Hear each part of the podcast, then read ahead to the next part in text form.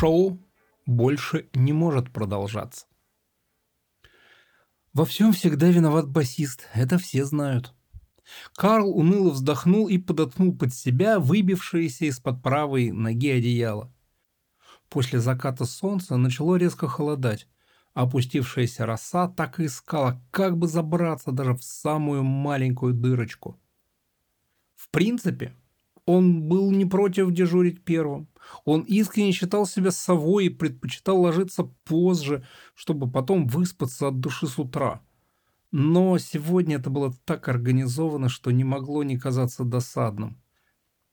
Хотя, что греха таить, все же виноват был именно он.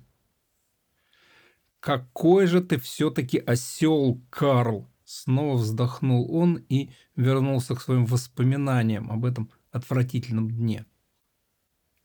Когда фургон с аппаратурой повернул с холма в сторону леса, он первым заметил чуть дальше, справа, за деревьями, дымовую трубу, из которой струился легкий дымок.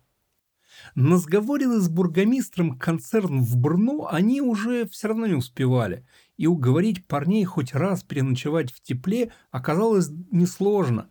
Ну, да и они понимали, это не так просто – тянуть по размокшей дороге полный гастрольный комплект. Да и подкова с переднего правого копыта слетела еще под Телчем. Так они свернули с дороги и теперь ночуют в самом центре лесной чащи, которая на поверху оказалась куда мрачнее, чем казалось при свете солнца. Уж не говоря про эту жуть. Карл покосился на мумифицированный труп гигантской старухи, лежащей под навесом у дровницы. Его снова передернуло, но уже не от холода. Наверное, не стоило выносить ее из своего собственного же дома, но Ганс почти сорвал свой петушиный голос доказывая, что мертвый уже все равно, а ночевать им где-то надо, а он себя не на помойке нашел, чтобы ночевать под одной крышей, ну и так далее во всех подробностях. То, что Карл с котом подобрали его как раз на городской помойке, ну его это, как обычно, не останавливало. Кстати, кот его в этот раз поддержал, что странно. В этой истории вообще все было странно. Старуха умерла явно очень-очень давно, иначе никак. До такого состояния даже высушенные вампирами бедолаги ссыхались минимум за несколько месяцев. Однако печь в доме была теплой. Да и дым из трубы он приметил собственными глазами. Но не похоже, что в доме кто-то жил, судя по слою пыли, мохнатым ковром, покрывавший всю мебель в четырех больших комнатах. Вот очень все странно, да? Бу! раздалось прямо над ухом, и Карл чуть было не отбил копытом назад, но узнал голос Трубадура. Просто выругался. «Спишь на посту?»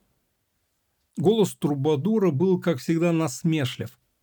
Легкая хрипотца, делающая его таким неотразимым для женского пола, делала эту насмешку неприятно надменной. Но Карл знал, что это иллюзия, что на самом деле в мире не существовало более надежных друзей, чем волколак, принявший тебя в свою стаю, пусть и такую странную. Кроме того, он не спал. Слишком велика была досада, что он втянул своих друзей в нечто странное. Да и сам втянулся, будь оно неладно. «Не переживай». Трубадур облокотился на скрипучий стол, подпиравший полуразрушенный балкон. «Мы все решили, что надо сюда идти, а кот он ляпнет, не подумав. Забей. Карл даже улыбнулся от столь неожиданной заботы и уже собрался ответить чем-то народисто разухавистым, ну, как делал всегда, но внезапно понял, насколько резко замолчал его друг.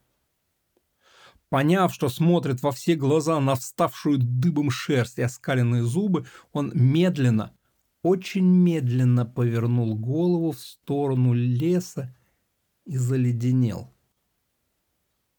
Прямо у поленницы возвышалась, слегка раскачиваясь, гигантская сохшаяся туша старухи, уже не выглядевшей настолько мертвой, а чуть позади нее стояла слегка поигрывая весьма неприятного вида топором коренастная девица, в неожиданно ярком красном берете, лихо сдвинутом на одно ухо.